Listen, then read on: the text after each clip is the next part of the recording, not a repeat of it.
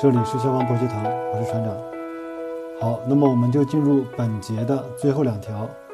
六点四点一条讲的是防火隔间，六点四点一四条讲的是避难走道。那么我们把这两条合并在一起讲。首先我们看一下什么叫防火隔间，什么叫避难走道。好，那么在讲上一条的时候，我们引用了一个条文来解释一下什么是下沉式广场。那么我们现在还是引用这个条文来看一下什么是防火隔间，什么是避难走道。本规范第五点三点五条。总建筑面积大于两万平方米的地下或半地下商店，应采用无门窗洞口的防火墙，耐火极限不低于两小时的楼板，分隔为多个建筑面积不大于两万平方米的区域。相邻区域确需局部连通时，应采用下沉式广场等室外开场空间、防火隔间、避难走道、防烟楼梯间等方式进行连通，并应符合下列一系列规定。那么，防火隔间和避难走道在分隔大型地下商场时，同样起到了局部连通的作用。好，那么我们进入第六点四点一三条，防火隔间的设置应符合下列规定：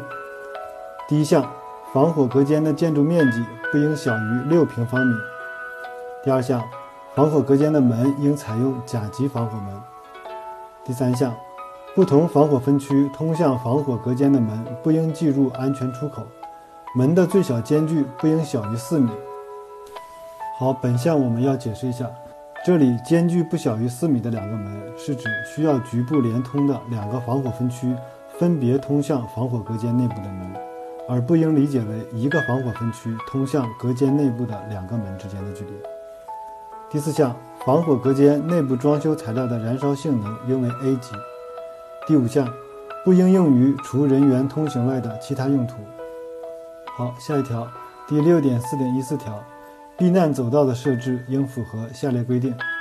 第一项，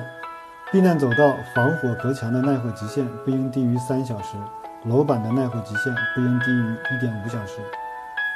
第二项，避难走道直通地面的出口不应少于两个，并应设置在不同方向。当避难走道仅与一个防火分区相通，且该防火分区至少有一个直通室外的安全出口时，可设置一个直通地面的出口。任意防火分区通向避难走道的门至该避难走道最近直通地面的出口的距离，不应大于六十米。好，本项我们解释一下。我们先看第一句的前半部分：避难走道直通地面的出口不应少于两个。并应设置在不同方向，这个不难理解。那么第一句的后半部，当避难走道仅与一个防火分区相通，且该防火分区至少有一个直通室外的安全出口时，可设置一个直通地面的出口。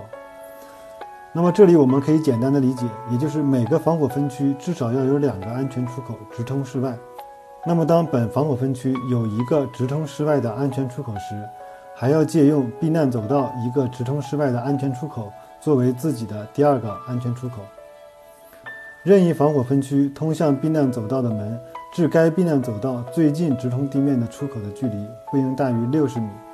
也就是说，当人员从一个防火分区进入避难走道后，最多行走六十米的距离就可以到达最近的直通地面出口。第三项，避难走道的净宽度不应小于任意防火分区。通向该避难走道的设计疏散总净宽度，啊，这种表达方式我们已经很熟悉了，在上面说下沉式广场的时候也是这么表达的，解释我就不再重复了。第四项，避难走道内部装修材料的燃烧性能应为 A 级。第五项，防火分区至避难走道入口处应设置防烟前室，前室的使用面积不应小于六平方米。开向前室的门应采用甲级防火门，前室开向避难走道的门应采用乙级防火门。好，那么本项我们解释一下，我们可以这样记忆：避难走道是不能单独存在的，在避难走道入口处应该设置防烟前室。那么这时我们可以把避难走道和防烟前室视为一个整体，那么最外侧的门应该采用甲级防火门。内侧的门采用乙级防火门。第六项，避难走道内应设置消火栓、消防应急照明、应急广播和消防专线电话。那么这里我们应当注意的是，当在疏散走道上设置明装的消火栓等突出物时，不应影响避难走道的有效疏散宽度。好，以上就是本期节目的全部内容，希望你们喜欢，也希望你们把本期节目分享给身边同样热爱消防的人。这里是消防博学堂，我是船长，期待您的加入。